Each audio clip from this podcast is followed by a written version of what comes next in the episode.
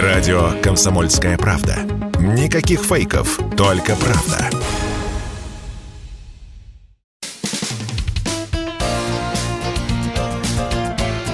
Говорит полковник. Нет вопроса, на который не знает ответа Виктор Баранец. В одном из недавних своих интервью вице-премьер Юрий Борисов дал э, позитивную оценку э, российским вооружениям, которые используются сегодня в военной специальной операции.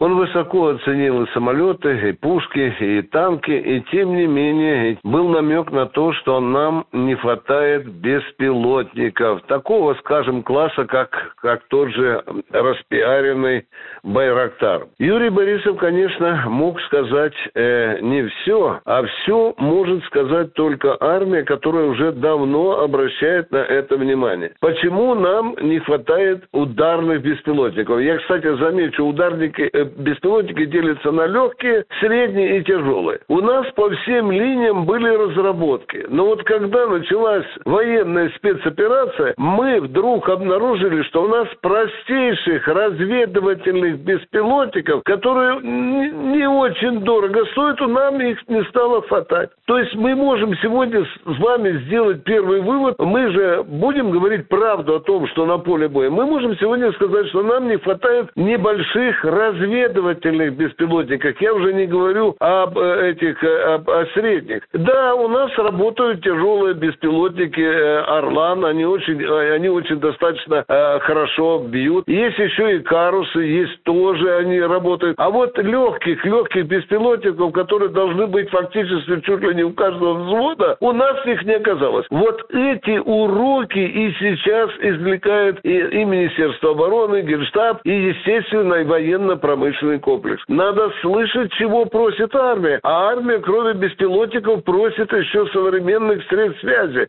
Вот вам тоже урок, задание для нашей оборонки на э, будущее. Так что я могу сделать такой вывод, что эта операция показала не только наши достижения в оружии боевой технике, но и показала те участки, где мы хромаем в обеспечении армии современными вооружениями боевой техники техники. Виктор Баранец, радио «Комсомольская правда», Москва.